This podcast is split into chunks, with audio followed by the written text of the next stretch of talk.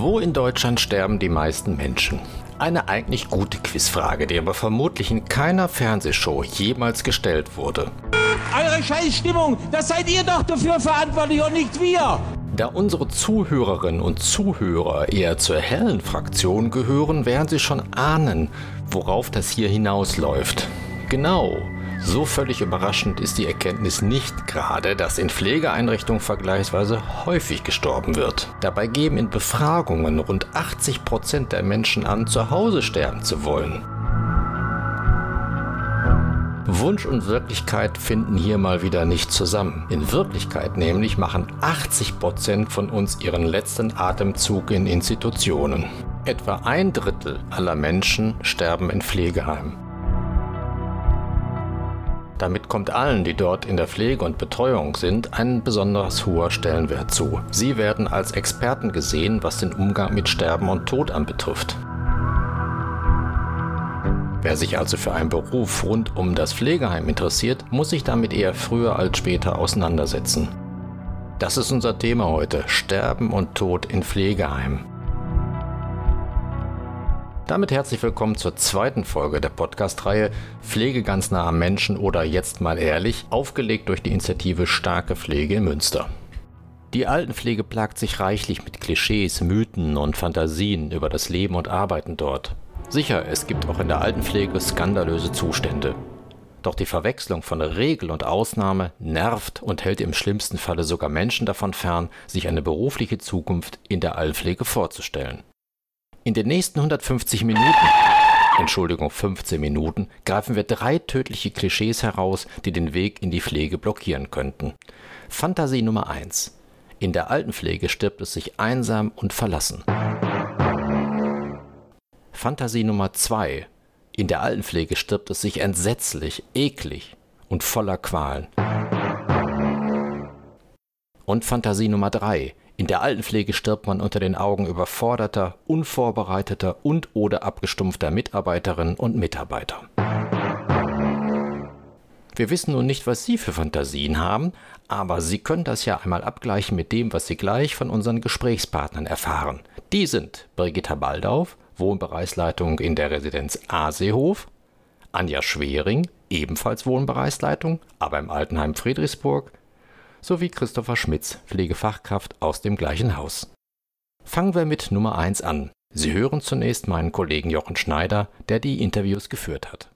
Wovon immer wieder gesprochen wird, was man immer wieder hört und lesen kann, ist das Thema Zeitknappheit in der Pflege, aber auch das Thema des Alleine Sterbens. Thomas, du hast in der Einleitung ja darauf hingewiesen, wie häufig dann eben Sterben und Tod auch stattfindet. Und dann diese, ich sag mal, die Horrorvorstellung, die man mit Pflegeheimen assoziiert. Da sind Menschen, die sterben und die sterben einsam und alleine, ein kalter Tod. Ich glaube, das ist ein Stereotyp, was man oft hört. Bringen wir das mal hier in die Runde ein und Frau Balde auf. Sie schütteln energisch den Kopf vielleicht auch.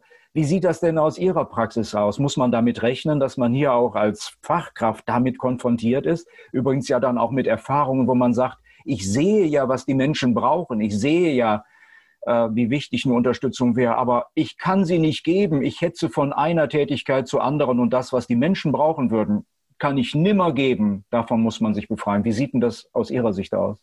Komplett falsch. Man muss Prioritäten setzen.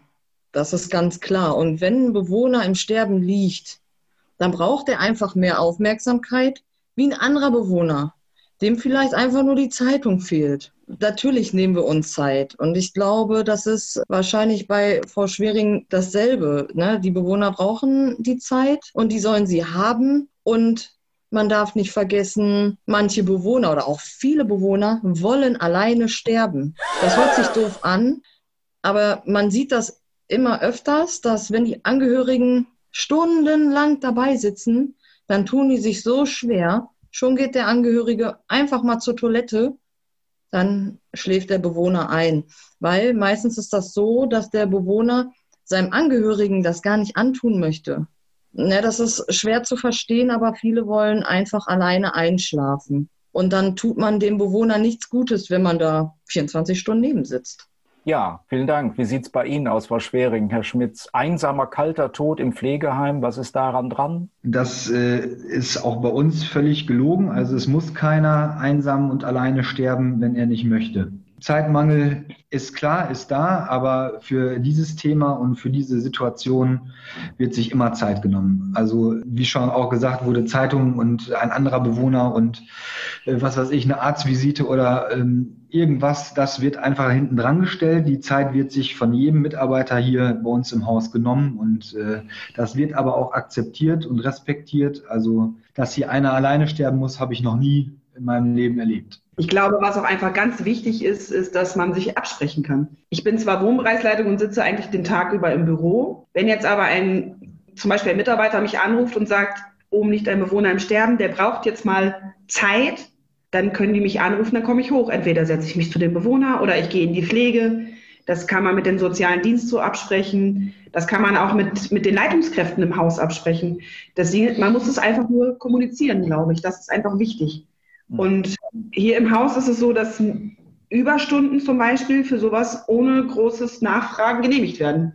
Wenn man sagt, ich wollte mich noch mal zwei Stunden zu dem Bewohner setzen, weil der Angehörige erst später kam und der Bewohner wollte nicht alleine sein, dann ist das in Ordnung. Wir haben eine Seelsorgerin im Haus, das ist auch sehr schön für uns, die sich auch gerne noch mal dahin setzt. Es gibt immer Möglichkeiten, glaube ich, selbst wenn die Zeit scheinbar knapp ist, ähm, dass man den Bewohner nicht alleine lassen muss sehr beeindruckend, was Sie sagen. Alleine sterben, kalt im Pflegeheim, das ist gar kein Thema. Alleine sterben schon, aber nur dann, wenn es einfach selbst gewünscht ist und selbst gewählt ist. Das macht ja nochmal einen fundamentalen Unterschied. Und jetzt zur Fantasie Nummer zwei, die Vorstellung vom ekligen Tod. Also es ist tatsächlich so, dass Schüler, ähm, wenn wir fragen, möchtest du mit reinkommen, wenn ein Bewohner verstorben ist, oft sagen, oh Gott, was, was passiert denn da? Sieht das eklig aus? Und ich immer denke, Warum sollte das eklig aussehen? Also die sind häufig überrascht, auch neue Kollegen, die vielleicht gerade erst in der Pflege anfangen, dass ein Mensch da friedlich liegen kann und sieht aus, als ob jemand schläft. Das erschreckt doch viel mehr Leute, als ich immer denke. Und die sind dann ganz überrascht und sagen, wie? Das sieht ja aus, als ob der gleich wieder atmet. Ja, das ist so. Also es muss nicht immer schrecklich aussehen. Es sieht auch manchmal einfach friedlich aus. Das klingt so wie, dass da Menschen sind, die irgendwie, ich weiß nicht woher gespeist, Vorstellungen von Tod, von toten Menschen haben, die irgendwie was ganz Abstoßendes, Ekelerregendes oder wie auch immer sonst Abschreckendes hat. Und die wirkliche Erfahrung sieht oft ganz anders aus. Aber nicht immer, ne? Frau Baldauf, Sie haben auch immer auch davon gesprochen, es gibt auch den Tod, der nicht sanft ist, der nicht harmonisch ist, wo Menschen sich sträuben und wo man dann auch, Herr Schmidt, Sie hatten ja darauf hingewiesen, das war Ihre erste Erfahrung, wo man dann, wo Sie sagten, na ja, im Nachhinein habe ich es mir dann erklären können, da muss jemand erstickt sein. Und das ist keine schöne Erfahrung und selbstverständlich auch kein schöner Anblick. Das war morgens äh, 7 Uhr wie das im Krankenhaus so üblich ist, Kontrollgang, Vitalzeichenkontrolle und, ähm, und Fragen, bei welchem bei welcher Aktion oder Aktivität Unterstützung äh, nötig ist. Und äh, die Krankenschwester damals ist vorgegangen und ich wollte dann hinterher und sie hat dann um die Ecke geguckt und hat mich aber dann wieder ein bisschen zurückgedrängt und hat gesagt, die Patientin äh, ist verstorben. Also sie hat es sofort gesehen, die war ja auch recht erfahren. Das, äh, mittlerweile sieht man das ja auch auf den ersten Blick, wenn das so ist. Und dann hat sie mich erst gefragt, ob ich mit reinkommen will, mir das angucken. Da ja aus der Vergangenheit äh, dieses Thema immer ein Thema bei mir war, auch schon als Kind, habe ich natürlich gesagt, äh, ich würde das gerne äh, sehen. Also ich würde mir das gerne angucken und einmal mit reinkommen. Ja, das war natürlich, dieser Anblick war für mich sehr schockierend zu Anfang, weil ich sowas ja noch nie gesehen habe und das war dann auch so, dass ähm, anscheinend, wie ich das jetzt äh, durch meine Erfahrungen, die ich gesammelt habe, wahrscheinlich kein schöner Tod gewesen ist. Nach dem Gesichtsausdruck, wie ich es jetzt mittlerweile besser weiß, zufolge wahrscheinlich erstickt ist. Weil die Augen ganz weit aufgerissen waren, der Mund war aufgerissen, die Hände waren ungefähr so, als würde man krampfen so ungefähr. So waren die Hände gespreizt und war zu Anfang also eine ordentliche Schocksituation. Was, womit ich, also mit dem Anblick habe ich natürlich nicht gerechnet, dass ich das das erste Mal so sehe. Aber äh, dann, danach habe ich dann halt äh, Gespräche geführt mit der, mit der Schwester, die hat mich gefragt, ob es mir gut geht und wurde ich ziemlich gut aufgefangen. Aber ich konnte damit auch relativ gut umgehen mit der Situation, weil, wie gesagt, äh, das Thema ja immer mich begleitet hat, schon seit Kind auf. In der Erzählung von Christopher Schmitz sind auch eine Reihe von Hinweisen, die uns direkt zum dritten Aspekt führen, nämlich der Umgang der Mitarbeiterinnen und Mitarbeiter mit dem Sterben und was es für sie bedeutet. Herr Schmitz und ich mussten gerade auch ein wenig schmunzeln, weil wir hatten vor, vor ein paar Wochen den Fall, dass eine Bewohnerin bei uns verstarb, die viele Jahre hier gewohnt hat und die so ein bisschen wie eine Oma für uns war. Wir beide waren im Dienst und wir hatten vorher schon gescherzt, die stirbt bestimmt, wenn wir im Dienst sind. Und es war genau so. Und wir beide standen an diesem Bett und waren traurig, waren sehr traurig, konnten auch gar nicht wirklich miteinander sprechen und ähm, mussten das erstmal für uns auch sacken lassen. Und ich finde, das ist auch völlig in Ordnung. Weil ich finde, es gibt nichts Schlimmeres, als wenn es einem egal ist. Dann sollte man tatsächlich mal über seinen Beruf nachdenken, ob das noch das Richtige ist. Denn ähm, man darf es natürlich nicht mit nach Hause nehmen und man darf nicht immer ein Stück mitsterben. Das ist klar. Das ist auch ein bisschen Professionalität, was dahinter stecken muss. Aber egal darf es uns auch nicht werden, denn das sind Menschen, die da liegen, die haben ein Leben hinter sich, die haben viele Erfahrungen mit uns gemacht, Spaß zusammen gehabt und man verbringt ja schon sehr viel Zeit auf der Arbeit, dass einem natürlich die Menschen auch sehr ans Herz wachsen. Und es wäre für mich einfach falsch, wenn es mir egal wäre. Frau Schwering, ich habe ich hab Sie gerade so verstanden, dass Sie sagten, ein Stück mitsterben, wenn ich das jetzt richtig verstanden habe, auch im Sinne von, ja, es sind ganz intensive Beziehungen auch, die wir eingehen. Und wenn jemand stirbt, dann gehört das dazu. Und da muss ich auch emotional, gefühlsmäßig nicht, ich muss, ich tue das dann auch, dann mitgehen, ein bisschen mitsterben an dieser Stelle. Aber das ist nicht etwas, vor, der, vor dem ich Angst haben müsste und was mich negativ beeinflusst. Verstehe ich das so richtig? Genau, man muss halt schauen, natürlich ist man dann immer traurig und natürlich ähm, denkt man sich dann auch, wie schade, dass der Bewohner oder die Bewohnerin verstorben ist. Nur darf man das halt, man muss es halt schon differenzieren können. Also ich darf immer traurig sein, das ist auch gut so, aber ich darf es nicht mit zum Beispiel in mein Privatleben nehmen. Vielleicht ein bisschen und man sagt dann zu Hause, ach, heute ist ein Bewohner gestorben, ist heute nicht so mein Tag, finde ich jetzt doof. Aber man darf nicht zu Hause sitzen und noch tagelang weinen zum Beispiel, weil Natürlich muss man eine gewisse Distanz halten, sonst kann man diesen Beruf halt nicht über so viele Jahre machen. Das Schöne ist ja, dass man auch viele positive Erinnerungen hat und die dann auch so im, im Team auch nochmal zwischendurch aufleben lassen kann. Das ist ganz wichtig. Uns hat beeindruckt, wie bereitwillig unsere Gesprächspartner über ihre Erfahrungen mit Sterben und Tod in ihrer Arbeit berichtet haben. Es gibt viel Wissenswertes und auch Gutes zu sagen darüber, wie Menschen in Pflegeeinrichtungen sterben und sterben können bei aller Unterschiedlichkeit im Einzelnen, unsere Gesprächspartner scheinen weitgehend frei davon zu sein, Sterben und Tod als eine Niederlage zu begreifen. Offensichtlich geht es also nicht darum, Sterben mit allen möglichen Mitteln zu verhindern. Und es geht auch nicht darum, die Augen vor dem Sterben zu verschließen und es versteckt im Dunkeln stattfinden zu lassen. Aus all den Berichten unserer Gesprächspartner ergibt sich also ein anderes Bild vom Sterben in Pflegeeinrichtungen, als wir es landläufig immer wieder vermittelt bekommen.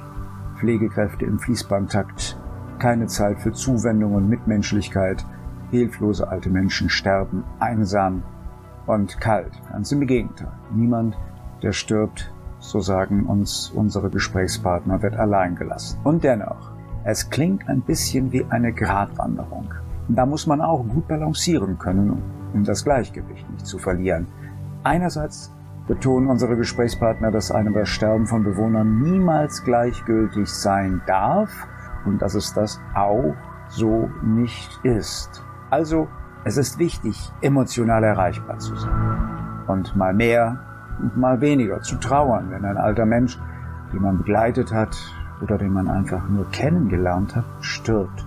Und andererseits, sich so gut regulieren zu können, dass man nicht in Traurigkeit versinkt und das ganze eigene Leben bis ins Private hinein von dem Sterben eines Bewohners dominieren lässt.